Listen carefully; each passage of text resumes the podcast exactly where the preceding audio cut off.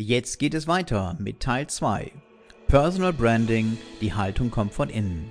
Mit Frau Dr. Anke Nienkerke-Springer. In einem Interview haben Sie mal gesagt, dass in sehr vielen Führungsebenen Empathie fehlt und kein Wertegerüst überhaupt existiert. Das haben Sie ja auch gerade ähm, sehr schön erläutert. Äh, wie kann ich denn überhaupt empathischer werden? Kann ich das überhaupt? Oder ähm, hängt das so ein bisschen von den Genen ab?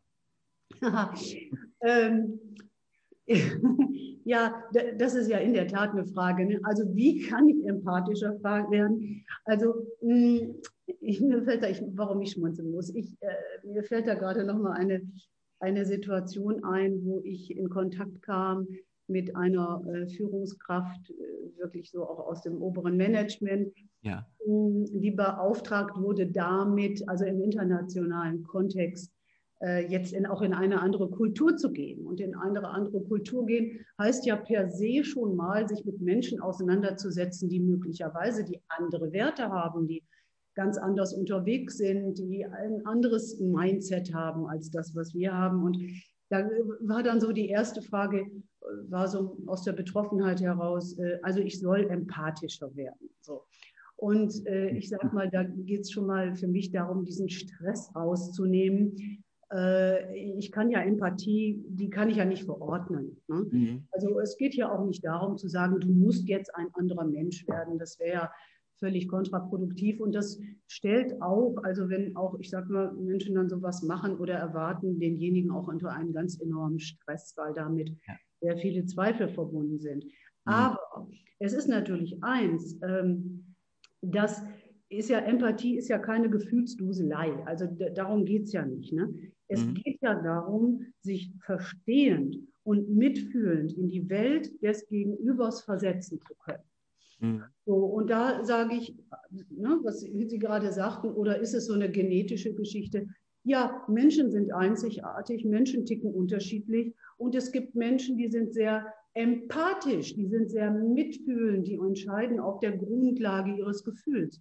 Und es gibt Menschen, die sind eher analytisch unterwegs und mhm. entscheiden mehr auf der Grundlage von Logik und Analyse.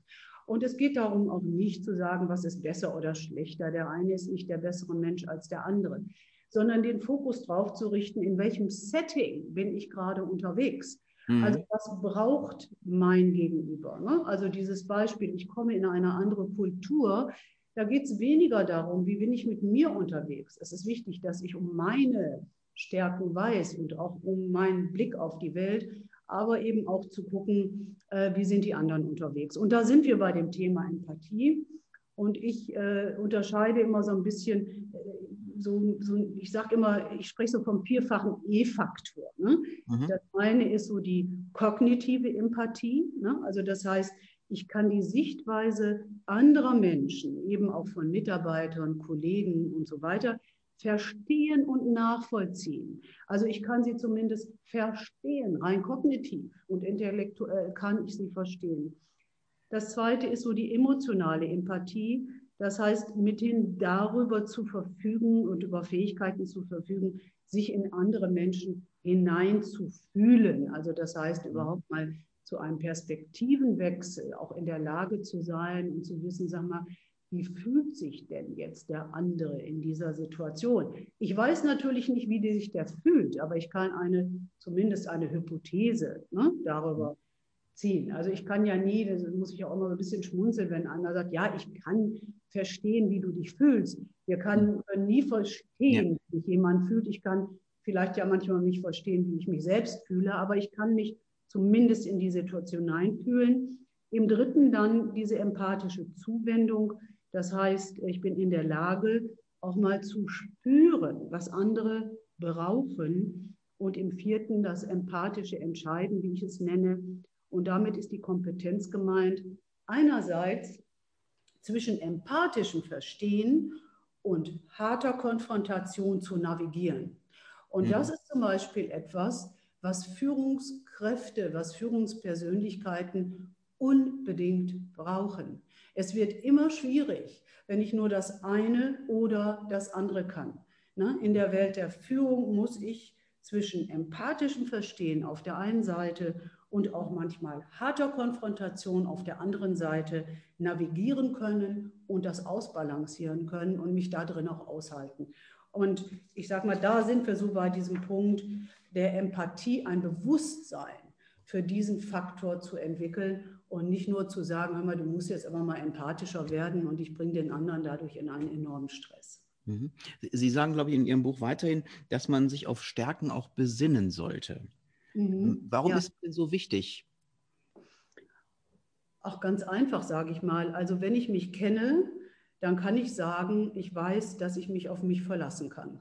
Mhm. Und ich finde, das ist ein, ein wahnsinnig äh, gutes Gefühl. Ne? Also wenn ich weiß und sagen kann, ich kann mich auf mich verlassen, setzt einfach voraus, ich kenne mich, ich weiß, was meine Stärken sind, ich weiß auch, was meine Begrenzungen sind oder Schwächen. Ich sage nicht so gerne Schwächen, sondern ich sage, wir alle haben Stärken und alle, wir haben auch alle Begrenzungen. Mhm. Und dann weiß ich auch, wo der Ort ist, wo ich auch meine Stärken einsetzen kann. Ja, ne? und also sich darauf zu besinnen, heißt auch, äh, ja, auch wieder sich die Frage zu stellen. Das sind echt Hausaufgaben, das ja. ist ein Prozess. Und da heißt es im Grunde echt ab in die Selbstreflexion. Ne? Mhm. Und, ja. und äh, das muss man nicht nur ein Buch äh, lesen, sondern mhm. danach müsste man auch im Endeffekt Aufgaben, die Sie ja auch sehr schön da aufgeführt haben. Und ich habe mich da teilweise auch sehr schön wiedererkannt.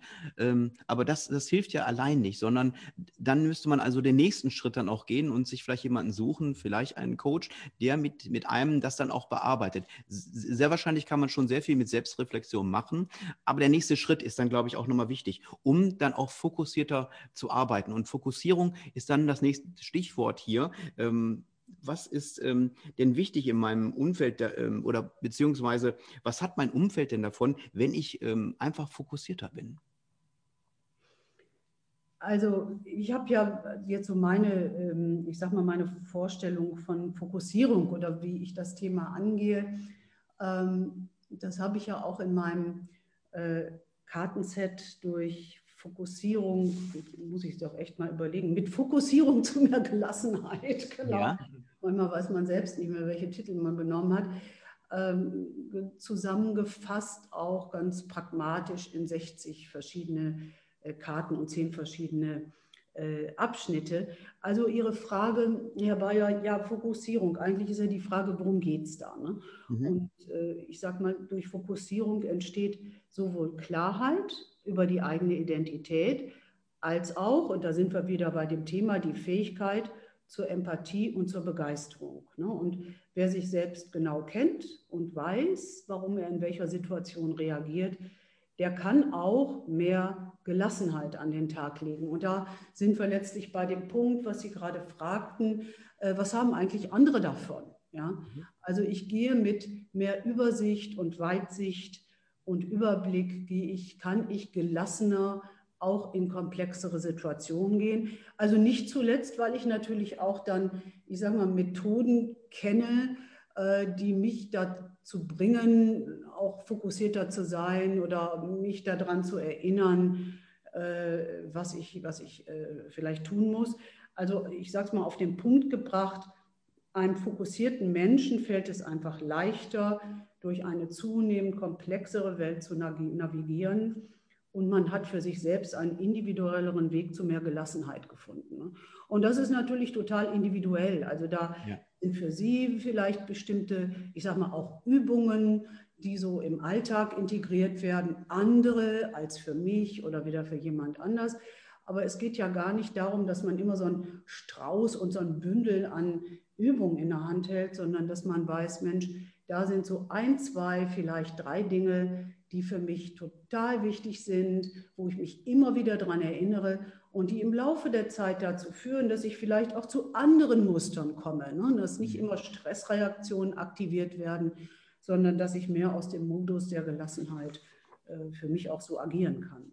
Ja, also ich, ich kann mir das auch ganz gut vorstellen. So als junger Mensch, wenn man so gerade Studium beendet hat, man geht mhm. dann ähm, raus in die Berufswelt und sagt, ja, das schaffe ich. Und ich kann mich selber daran erinnern, dass man früher gesagt hat, André oder Herr Bayer mit 25 Jahren, ähm, man braucht auch viel Erfahrung. Und dann belächelt man das immer so als junger Mensch. Und, ja, Erfahrung, was haben die Leute nur mit ihren Erfahrungen immer? Ja, das muss auch anders gehen. Also fängt man an, ähm, wie so ein Workaholic, ähm, fängt man dann an, äh, Stunde um Stunde, Tag für Tag äh, ganz hart ähm, zu arbeiten arbeiten und um überhaupt weiterzukommen irgendwo. Und mhm. ich denke mal, das ist dann so in, der, in den Dekaden so gelastet, wo man doch so ein bisschen dann merkt, dass die Energien dann zum Arbeiten doch ähm, anders wirken und auch anders sind, sage ich jetzt mal einfach. Und dass man seine Kraft irgendwo anders einteilen muss und auch mit mhm. Strategien zu spielen, damit man das mhm. gleiche Pensum, aber anders dann irgendwo aufrechterhalten kann. Ähm, haben Sie einen Tipp denn da für unsere Zuhörerinnen und Zuhörer? Ähm, woher kann ich denn meine Energie gewinnen oder meine Motivation konstant aufrechterhalten? Also, ähm, ja, also Sie haben ja gerade, im Grunde haben Sie ja gerade so ein bisschen so eine Lebensspanne gezeigt. Ja. Ne? Also von als junger Mensch, ne, wenn ich 25 bin und man stellt im Laufe des Lebens fest, ich will gar nicht sagen, nicht, dass man weniger leistungsfähig wird. Äh, das ist mhm. der Punkt, sondern dass man merkt, man ist in komplexeren Zusammenhängen eingebunden, hat vielleicht oder sicherlich mehr oder hoffentlich mehr äh, Verantwortung und ihm, es bleibt einem nichts anderes übrig, als sich mehr zu fokussieren. Das ist ja der Punkt auch. Mhm. Ne? Ja. Und äh, ja, auch richtig, natürlich mit 25 ich erinnere mich auch noch. Ähm, da wird dann immer gesagt, ja, du ist die Erfahrung, Erfahrung. Hm. Okay, das stimmt ja auch. Also ich, das ist ja, ja, so, ich kann Wissen kann ich ja vermitteln, aber Erfahrungen kann ich nicht vermitteln. Ja. Das wissen wir ja auch aus der Kindererziehung. Ne? Erfahrung kann ich nur machen. Und das ist auch ein Feld, wo ich, äh, das ist auch mal ein anderes, anderes Thema, auch wo ich sage, also junge Menschen und auch Kinder müssen Erfahrungen machen. Wir müssen den Erfahrungsräume bieten, ja, sich mhm. aus aber um auf Ihre Frage zurückzukommen, ne? äh, was können wir denn auch da tun? Und Sie sagten gerade, ja, und dann strengt man sich so an und man strengt sich an. Das tut man ja auch und das ist ja wichtig, weil man lernt. Ne? Man mhm. lernt dazu und das sind wiederum Erfahrungen.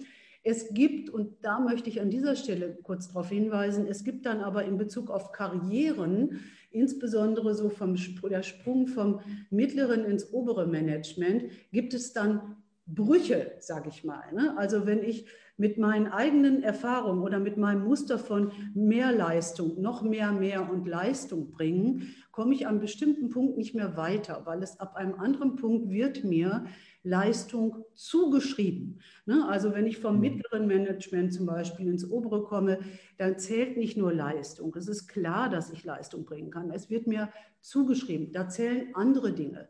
Da zählt mein persönliches Anliegen. Da sind wir wieder bei dem Punkt, welche Haltung habe ich? Mhm. Was für ein Mensch bin ich? Welche Persönlichkeit habe ich? Ja? Wo mhm. fühle ich mich zugehörig? In welche Community werde ich eingeladen? Und da sind diejenigen, und das ist eine große Falle, was ich an dieser Stelle gerne auch nochmal sagen möchte, wenn ich dann immer denke, es ist wichtig, dass ich alleine am Schreibtisch sitze und zeige, wie toll ich bin und noch mehr und noch mehr Leistung, dann kann das unheimlich kippen, weil das Umfeld sich auch ändert. Entscheidend ist, in wie bin ich unterwegs und wo bin ich auch zugehörig. Aber jetzt komme ich echt noch zurück auf Ihre Frage. Ich merkte, das war mir gerade so ein Anliegen, das nochmal ja. zu zeigen, weil ich das ja. immer wieder in einem Alltag auch sehe. Also im Grunde, Sie fragen ja auch, woher kriege ich Kraft, Energie und wie kann ich mich motivieren? Mhm. Ne? Und das ist ja schon der Punkt, wie kann ich mich selbst auch motivieren? Und da sind natürlich auch äh, wichtige äh, Fragen einfach, was tut mir gut? Ich möchte mal so vielleicht ein oder zwei Dinge sagen. Mhm. Äh, wenn man dann zunehmend mehr in solche Situationen kommt, sich fokussieren zu müssen, ist einfach auch die Frage, wo sage ich Nein? Mhm. Ja? Also wo sage ich Ja und äh, wo sage ich Nein? Ne? Der größte Stress entsteht immer dann, wenn wir Ja sagen und Nein meinen. Ne? Mhm. Für einen selbst und auch für andere. Und das ist zum Beispiel etwas, wo ich sage, wichtig ist zu gucken, dass man belastende Nein-Entscheidungen und belastende Situationen äh, vermeidet. Es geht nicht darum, dass man möglichst viele Situationen hat, wo man Nein sagt, sondern es geht darum, dass diese Situationen weniger werden. Und das hat was mit Klarheit auch zu tun. Ne? Also wo, wo bin ich darüber für mich klar, was ich zum Beispiel auf gar keinen Fall will. Ne? Also kleiner Tipp, machen Sie mal einfach eine Not-to-Do-Liste. Die mhm. ist viel besser, als immer aufzuschreiben, was man will, sondern mal eine Liste von, das will ich auf gar keinen Fall mehr. Ne, das ist dann schon interessant bei weiteren Entscheidungen, übrigens auch bei Karrierewegen, wenn man aus einem Kontext oder vielleicht auch aus einem Unternehmen rauskommt. Sie haben es viel mit Menschen zu tun, die neue, ne, also als Kandidaten, die zur Verfügung stehen und nicht mehr dasselbe zu machen, sondern sich auch mal zu fragen und zu reflektieren, Mensch, wo will ich denn eigentlich hin? Also wo will ich jetzt an dieser Stelle in meinem Lebensentwurf und in meiner Biografie, wo ich gerade stehe, auch mal Nein sagen. Also Bedenkzeit, bevor man eine Entscheidung trifft. Zweites, was ich ganz wichtig finde und persönlich ganz wichtig finde, das klingt jetzt ein bisschen hart, aber ich sage es mal, halten Sie sich von giftigen Menschen fern. Ja? Mhm. Also das ist so, diese toxischen Situationen ja. auch zu vermeiden, ähm, sondern die Situationen suchen und Menschen suchen, die uns ein förderliches Feedback geben. Ja, also nicht nur die, nicht die Ja-Sager, die meine ich damit nicht, sondern konstruktives Feedback. Das pusht uns in Situationen, wo wir auch an uns glauben können, was uns Rückhalt gibt. Also und zu wissen, wo unterscheiden wir zwischen förderlichen und nicht förderlichen Menschen. Ne? Also wo sind wir in Situationen, wo es um Konstruktivität geht und nicht um Destruktivität. Und ich sage immer, mich zieht keiner in Destruktivität. Ja, also ich investiere in Konstruktivität. Es ist die gleiche Energie, aber die hat eine andere Resonanz am Ende. Ne? Ja. diese Beziehungsqualität auch mal zu Menschen, die uns umgeben, im beruflichen und auch im privaten Kontext, also die auch immer mal so ein bisschen zu überprüfen und äh, naja, und dafür sich mutig auch voranzuschreiben, das heißt ja nicht, dass man da zu einer unemotionalen äh, Planierraupe werden muss, sondern man kann ja auch mal sagen, hm, also gibt ja so diese Energieräuber auch, ne? mhm. wo man auch mal sagt, du, ich verstehe, dass, es, dass du da ein Problem mit hast und das hast du mir jetzt häufiger schon erzählt, aber ich habe im Moment für dich da keine Lösung.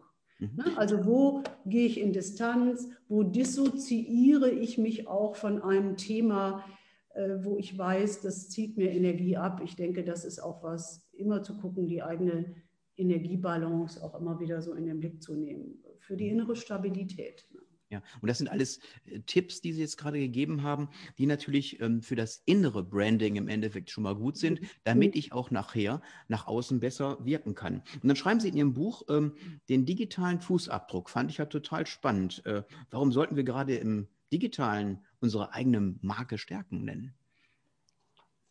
Ja, also digitaler Fußabdruck, das ist natürlich in unserer heutigen Welt extrem, ich weiß gar nicht, ja, wichtig es ist auf jeden Fall da. Ne? Also wir sind, wir sind konfrontiert mit sozialen Medien und wir müssen immer wieder neu die Entscheidung für uns treffen, wo will ich eigentlich im Spiel sein und wo auch nicht. Und ich finde, das ist eine wichtige Entscheidung.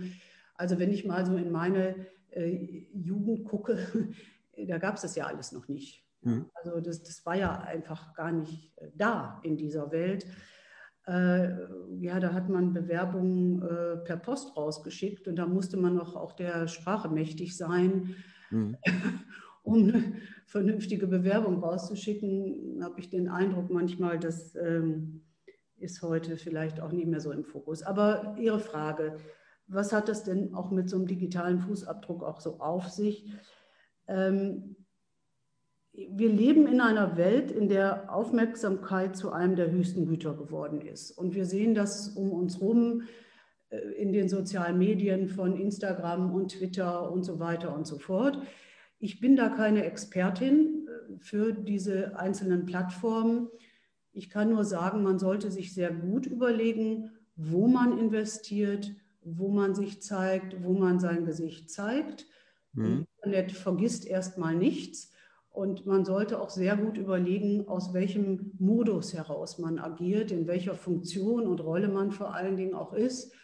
Ähm, es ist sicherlich nicht optimal, wenn, ich sage mal, eine Führungskraft äh, gerade im Unternehmen eine große äh, Restrukturierung ist, wenn die äh, auf WhatsApp Bilder vom Segelwochenende postet. Hm. Und ja, Ne? Also man, wir sind mit Menschen denken in Bildern, wir sind mit vielen Bildern unterwegs.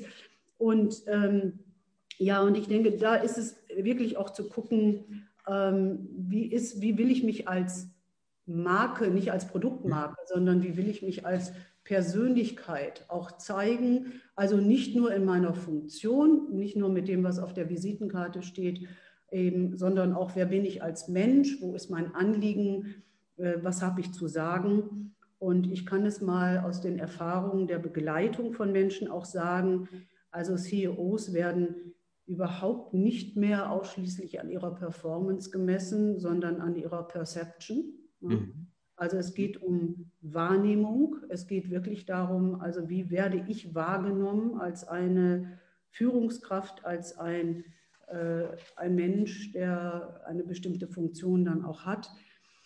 Und ähm, je größer die Differenz auch zwischen Selbst- und Fremdbild ist, und da sind wir wieder bei dem digitalen Fußabdruck, desto größer ist eben auch der Verlust von Schlagkraft. Und das müssen wir uns immer überlegen, äh, diese Aspekte auch zu überprüfen und im Vorfeld uns sehr genau zu überlegen, also wie trete ich da nach außen in die Welt mhm. auf meinen digitalen Fußabdruck. Weniger ist bestimmt deutlich mehr, aber wie gesagt, ich ähm, ich bin nicht auf Instagram. Ja.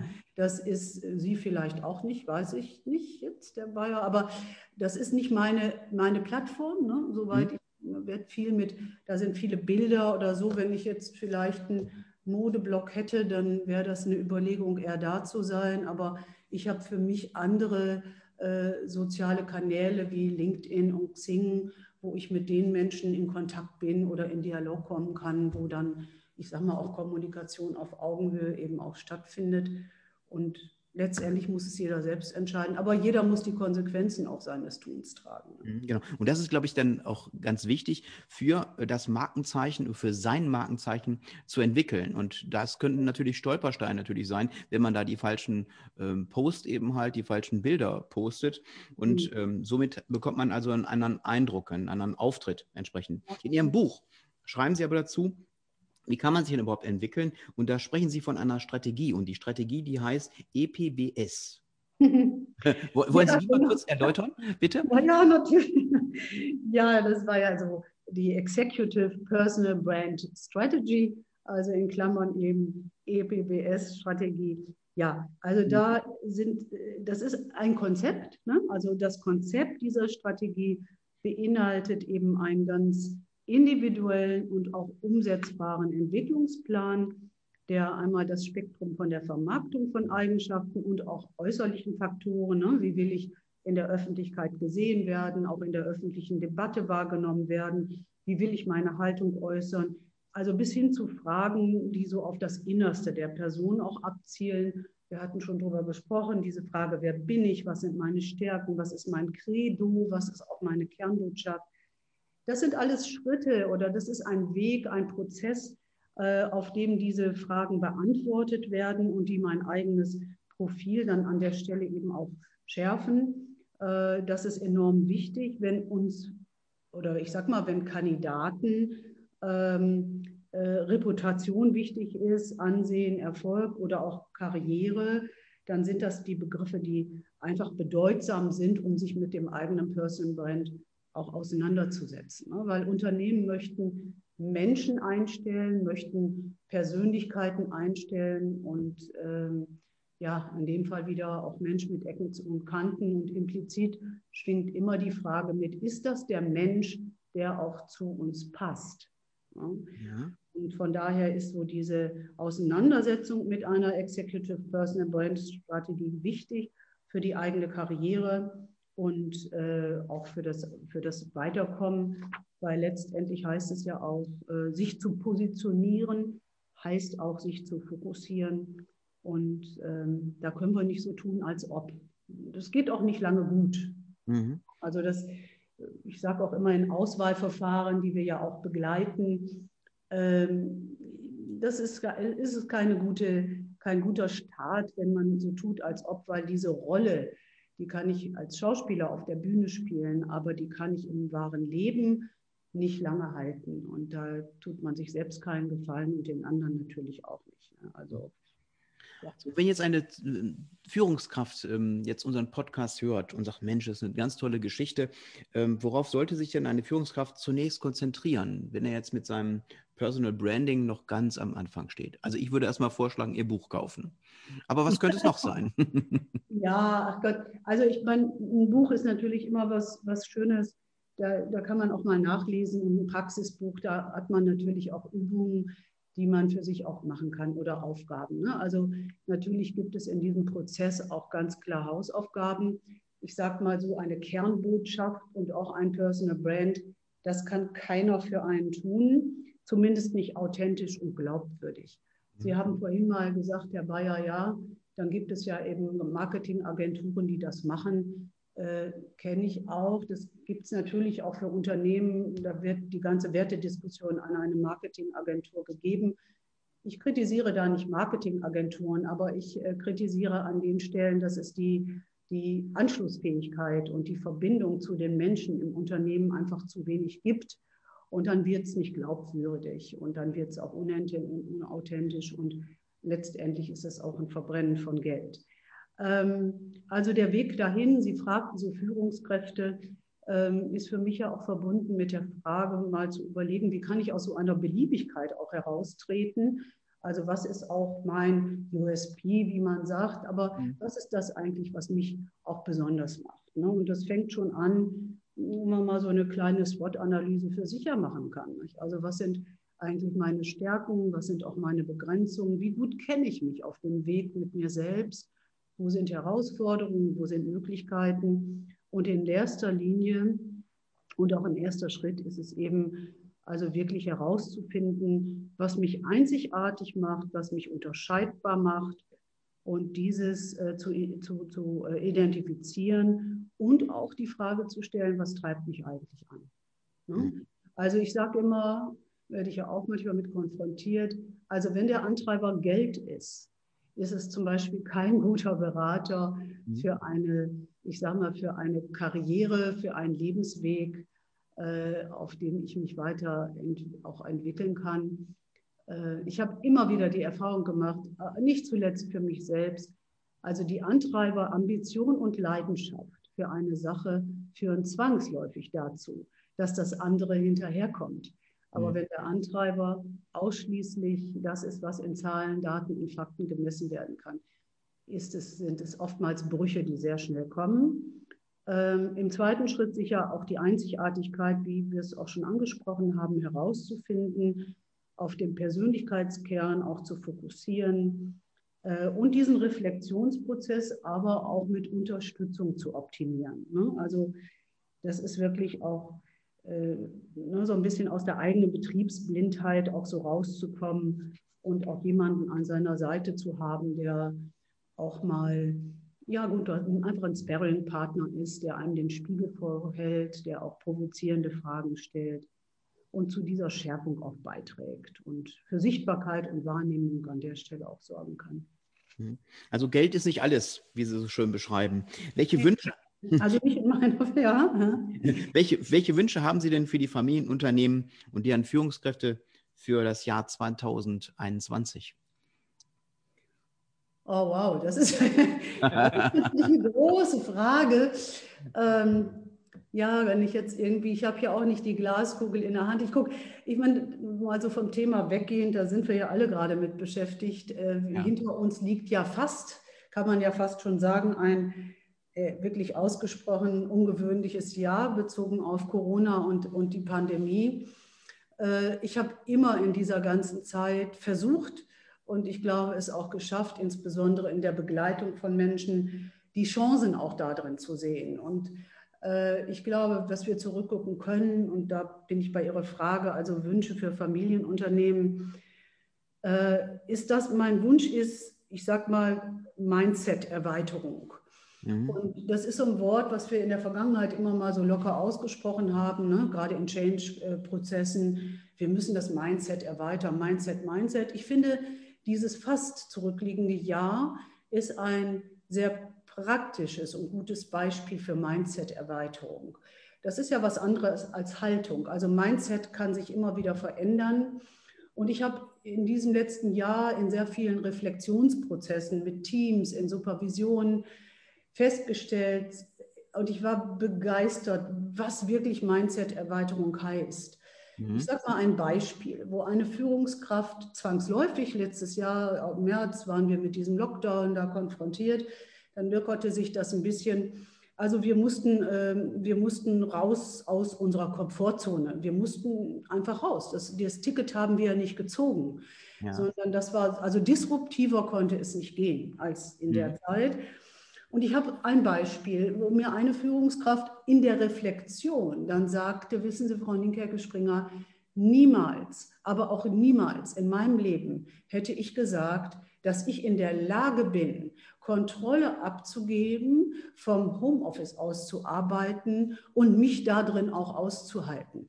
Mhm. Und das war eine wunderbare Beschreibung, weil derjenige, Frau im Homeoffice, er im Homeoffice, drei Kinder, Schule, Schule, Kindergarten. Also wir können uns so ungefähr vorstellen, mhm. wie der Alltag aussah. Und dann noch zu führen, ne? als Führungskraft sein Team und seine Mannschaft äh, im Fokus zu behalten. Und der sagt heute, ich hätte das nie gedacht, dass ich Kontrolle abgeben kann. Und meine Welt, wörtlich, wie er es sagt, ist größer geworden. Und so, und was ich dabei sehe, ist, dass die ist ja nur größer geworden, weil er selbst in der Lage war zu lernen. Ja? Also für sich zu lernen, mit anderen zu lernen, von anderen zu lernen und die Bereitschaft zu haben, mal aus der Komfortzone rauszugehen und nicht nur zu sagen, ich warte da drauf, ja, wie so ein Kaninchen vor der Schlange, ich warte darauf, dass das endlich alles mal aufhört. Ja? Hm, ja. Sondern aus der Situation heraus wirklich resiliente Kräfte zu aktivieren. Und das habe ich also da äh, muss ich sagen, war ich einfach echt sprachlos und habe gedacht, boah, was für ein tolles Beispiel.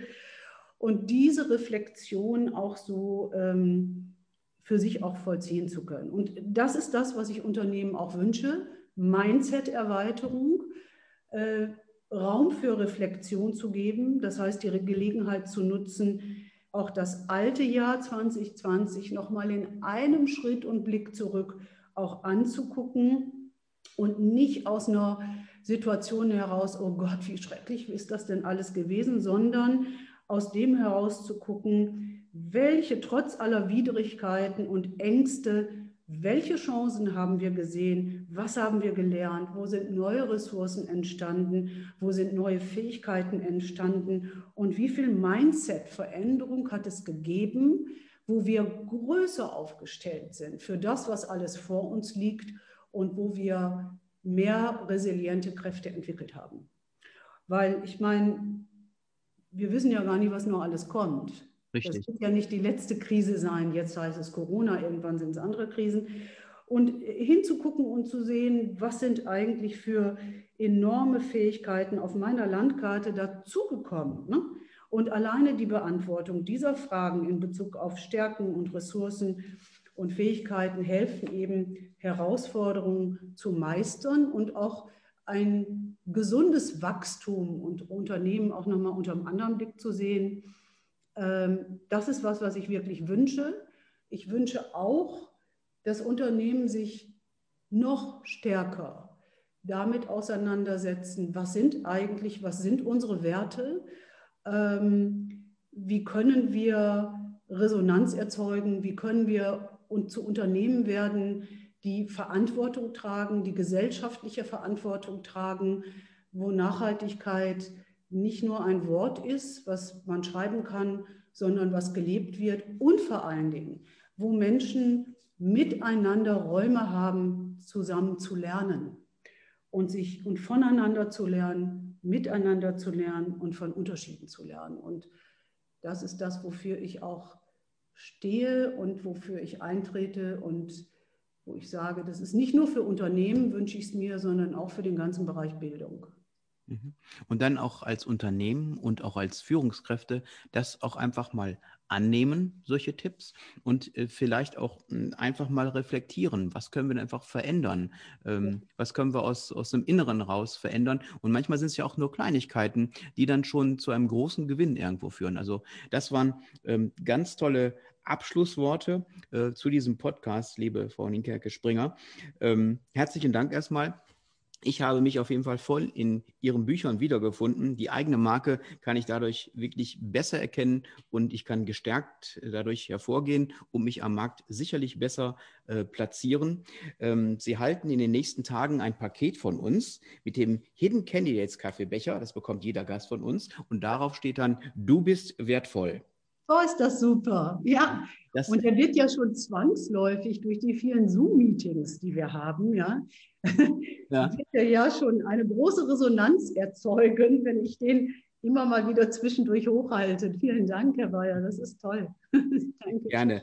Wenn Ihnen, liebe Zuhörer, der Podcast gefallen hat, abonnieren und teilen Sie ihn bitte mit Ihrem Netzwerk und erzählen Sie es Ihren Freunden und Kollegen. Vielen Dank dafür. Weitere Infos zu Personal Branding und Dr. Anke Nienkerke-Springer im Blog hiddencandidates.com. Ich sage bis dahin alles Gute. Tschüss, Frau Nienkerke-Springer und ciao, Thomas. Ciao, André. Ja, Ihnen beiden alles Gute und wie ist unser Standardsatz?